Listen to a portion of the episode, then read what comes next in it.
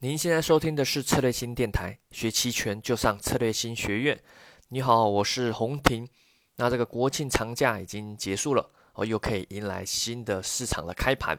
啊，可能很多人在假期间喜欢交易的，啊，就有点不太习惯，没有开盘，哦，看不到行情跳动，哦，就感觉身体怪怪的。那诶，非常好，哦，终于要开盘了。那么回顾一下这个长假前后这个行情嘛，啊，尤其是期权市场。节前的时候，呃，股市其实整体是偏弱的，然后加上放假期间，这个将近十天的放假啊，那国外没放嘛，可能有各种消息的冲击啊，所以无论是基于投机还是避险，很多人都进来买期权了啊，尤其是认沽期权啊，就是下方啊，对于下方下跌比较有一些期待的，那这造成期权的隐含波动率不断上升呢啊，也就是说期权权利金价格一直在上涨。那这个卖方做卖方就非常难过哦，这个一直上涨，但又面临长假，很尴尬。那这个长假中呢，最猛的消息就只有那个特朗普得了 新冠肺炎，对吧？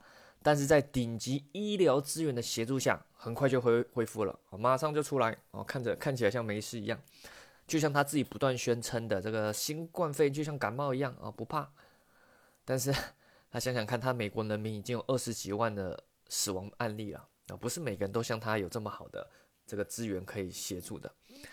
好，那由于没有其他震撼的消息，这个节后第一天啊，十月九号一开盘，股市整体还是上涨的哦。啊，五零 ETF 和三百 ETF 也都涨了快两个点，百分之二。但期权隐含波动率哦快速下跌啊，也符符合预期嘛，因为没有什么特殊消息啊，所以隐含波快速下跌中，就使得期权权利金价格是大幅的回落，那卖方就大赚了，而买方就会大亏。即使是买认购期权的人哦，哦，买认购期权是做多嘛，在这一次开盘第一天也是亏，再一次体验到做对方向却亏钱的困境那这个当天呢，开盘第一天最赚钱的就是双卖策略，也就是同时卖认购期权加卖认沽期权，两边都会赚啊。如果你是一开盘就进场卖的，收盘前出场，平均当天也大概可以获利约百分之二十啊，哦，也是。是一个合理且可以做的一种方式，哦，是 OK 的。如果你喜欢做这种日内的，好，然后，呃，一开盘，这个其实之前我们一些课程也都有教到，而没什么事发生后，之前的银行波会快速回落，赶紧追进去，有一种顺势交易的这种做法。那如果你是节前就双卖的，哦，持有你的这个双卖部位过节，好，双卖刚刚提到就是卖认购加卖认沽，你两边都卖，啊，通常指的是虚值啦，通常会卖的是虚值期权。那你持有这个部位去过节，那你这个开盘第一天你获利更是可观。从原本可能节前你还是浮亏，一开盘就瞬间变得获利，直到收盘时已经是大量的浮盈了。你可能已经止盈出场了之类的都有可能。某些深度虚值的期权，甚至你几乎已经赚走这个权利金百分之八十了，那个跌的非常多非常多。那当然也开始在这些微信群啊、公众号的文章里面有看到，有人宣称在节前就建议做双卖。哦哎，这个权利金很高嘛，这个银行波很高，适合非常适合做双卖，且预测长假期间发生不了什么大事。呵，有这么厉害的吗？没有发生不代表这样做是对的。我们无法重复体验一样的时空啊，但或许在市场久了可以弥补这样的缺点。去年国庆长假后也是银行波大跌啊，卖方也是大赚，买方也是大亏。今年也是啊，只是程度可能再大了一点。那身为经验主义的人类，呃，看了这两次，于是你可能明年二零二一年哦，国庆长假一样类似的场景可能又出现，隐含波又拉升，你又这是非常有勇气了，有前面两次的这个这个案例，你就有勇气双卖，对吧？卖多一点点啊，双卖过节，等待开盘收割买方，会这样吗？结果可能不如预期哦，也有可能巨亏哦，对不对？没有人可以预期长假会发生什么，宣称他可以的，不是太傻，就是骗子。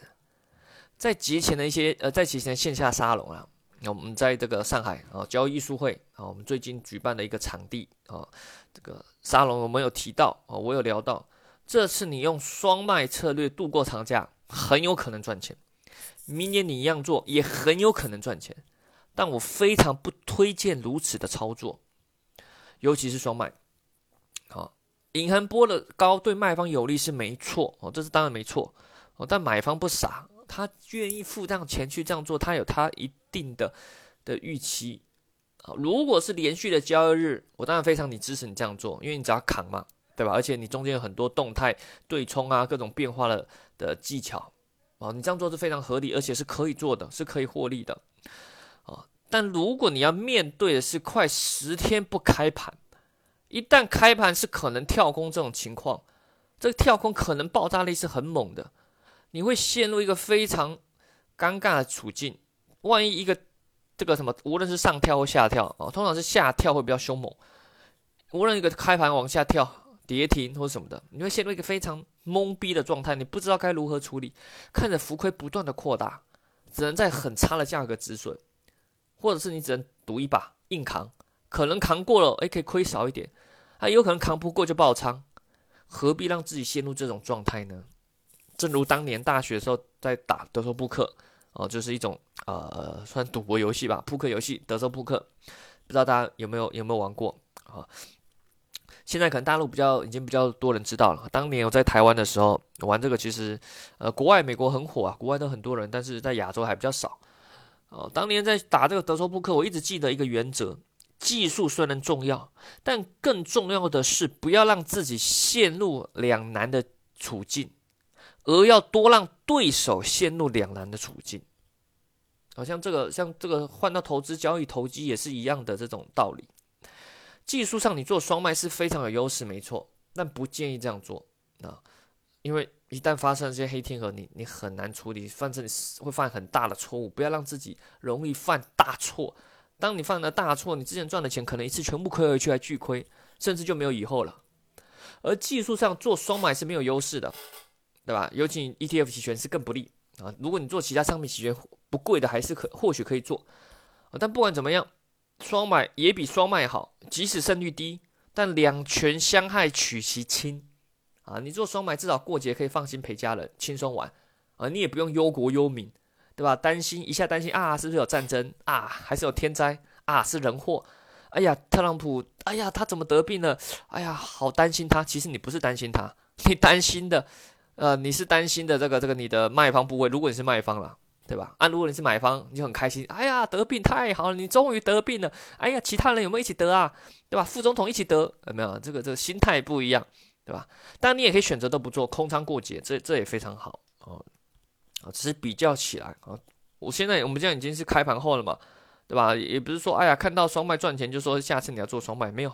我节前沙龙讲的跟今天讲的一样啊，一样，因为。很多道理，很多交易的一些技巧知识是是通用的，哦，当然在某些情况下可以稍稍微变化，但是它的一些根根本的道理逻辑是通用的。不过我们看着权利金这么肥，很想把它赚走，对吧？你卖方这个就想要赚这个隐含波很高的嘛，虽然他度过长假扛点风险，但你真的很想赚这个钱怎么办？哎，土匪也分高级皇家军和山里的村民兵。也不一样，卖是要卖，但怎么卖也是有深度的，也是有些技巧，不是只有双卖这策略，啊？不是你就只能傻傻的卖认购、卖认沽啊，卖很虚值，然后去期待回落，你你裸卖啊，你不是只有这一招可以用，期权很多策略嘛，对吧？期权的策略通常我们推荐不要用搞太复杂，但在一些困难的处境下，策略就有帮助了。策略就是要在你在困难的情境中可以弥补一些啊传统做多空的缺陷。那例如啦，哈，这个节前沙龙都有讲过，甚至一些线上课，甚至其他的公众号你都有听过的。例如，你可以做近远月的不同的价差做法。例如，你买近月的期权，卖远月的期权，对吧？啊，这种就可以一方面可以隐含波回落可以赚钱，一方面可以避开万一如果一个跳空，哦，一个跳空你的伤害也也低。你买近月。好，时间耗损比较大，没错。但是，一旦的方向的跳空的突发，正所谓的伽马大，它在方向上可以帮助你。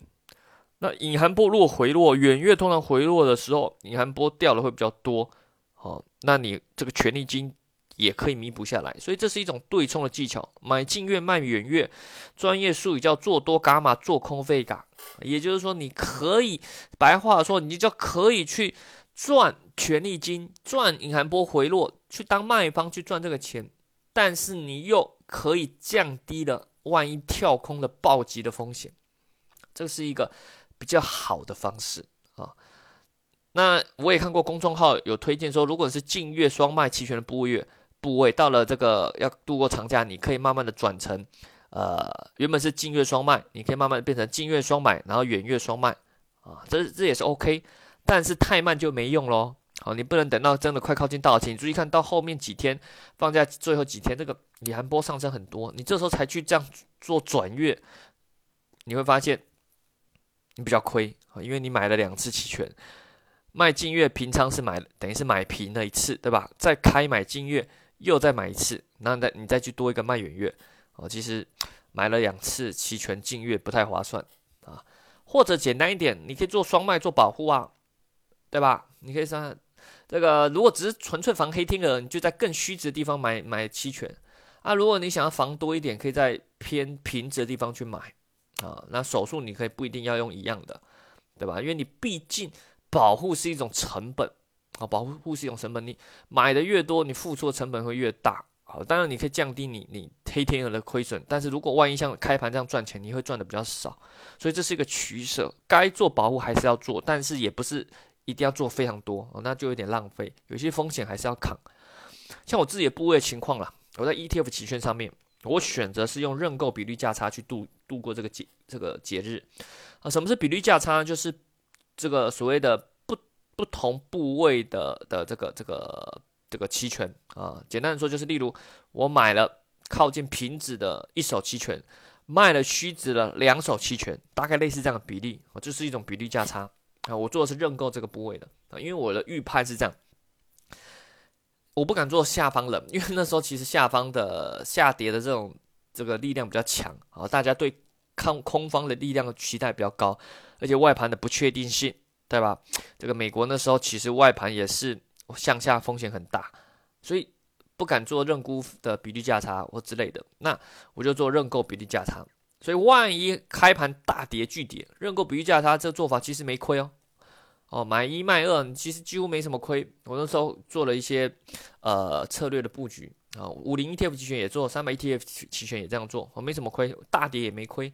如果涨了呢？赚钱，银行波大概率都是回落的，银行率波动大概率肯定回落，除非你是涨停板，这很夸张，但很难很难。即使你看开盘涨了两个点，你看那个银行波掉了多少啊？做对方向也亏钱，所以认购比率价差，它是做空波动率一种方式。所以银行波一回落肯定赚，横盘赚钱，涨也赚钱，小涨也赚钱，对吧？所以是非常的有优势啊。那我这次用这个过节，当然开盘后获利也不错。当然了，没有比那些刷卖的人做赚的多啊，毕竟他扛的风险比较大啊，扛风险大赚的比较多也是合理嘛。我这扛风险几乎很小很小，但其实赚起来也很高哦。因为认购这个期权，它的隐含波掉了非常多，而且刚好又是向上涨啊，所以几乎两边的方向也做对，隐含波也做对，时间又对我有利，几乎全赚，三个三个维度都对，所以就是大赚，哎，也没到大赚呢啊。普通赚和普通赚，不过它中间还有很多细节，例如开盘后怎么调整，以及布局的时候该怎么布局啊？如果行情一不利，可以怎么样调整？行情像开盘第一天有利，我可以怎么样调整？继续加买还是加卖呢？啊，这些细节当然没办法在一个音频中这种去讲啊，因为大家听听可能忘了。那大家可以参考这个最近之前呢啊写的新书《期权新世界》，在京东、天猫商城上面都有哦，就是《期权新世界》。这新书，大家欢迎去去买来看一看，里面有一些细节。但如果你想更扎实的，或者是你基础已经够了，想要更学更扎实实战一些课程，哎，我们在十一月初，我和 Jack，我和 Jack 老师在上海一样要办这个期权的线下好实战的培训班啊，原本叫期权赌圣班，不过觉得“赌”这个字可能对大家感官比较不好啊，虽然我个人觉得还好，所以我们还是改了名字，改成叫期权重剑班。好，名字不太一样了啊？为什么这个取这个名字呢？啊，首先我们这个整个内容有稍微再升级一些，还提供了精美的教材课本。那取名齐全重剑班，就是要用它这个重剑两个字。重剑不是说啊被人家射到箭射中了的，不是啊，是很重的那个剑啊，剑是那个这个手上挥舞那个刀剑的剑啊，玄铁剑重剑啊，正所谓重剑无锋，大巧不工。我们把经过时间锻炼的知识经验。啊，传授给你，你才可以无招胜有招嘛，而不是说坊间学一些什么绝世技巧，抓底摸底、抓头摸顶什么的，是是不是有效也不知道，能不能经过时间锻炼也不知道。我一直认为，在金融投资市场，经过时间锻炼的，无论是人的经验还是一些技巧，才是真正有效的啊，才是有效的。好了，感兴趣的欢迎，我们在十一月开班，欢迎一起加入好，你也可以跟很多呃学员。啊，我们一些这个前期的学长，或者是同级的这个朋友们啊，一起可以交流成长。呃，想要报名的，欢迎可以利用这个策略性学院的网站或策略性的公众号，或者是咨询策略性小姐姐之类的。那我们呃也非常呃感谢大家支持啊。那我们这个也会提供给大家最好的这个这个传授这些技巧啊。好了，那音频就到这边，那我们下期再见喽。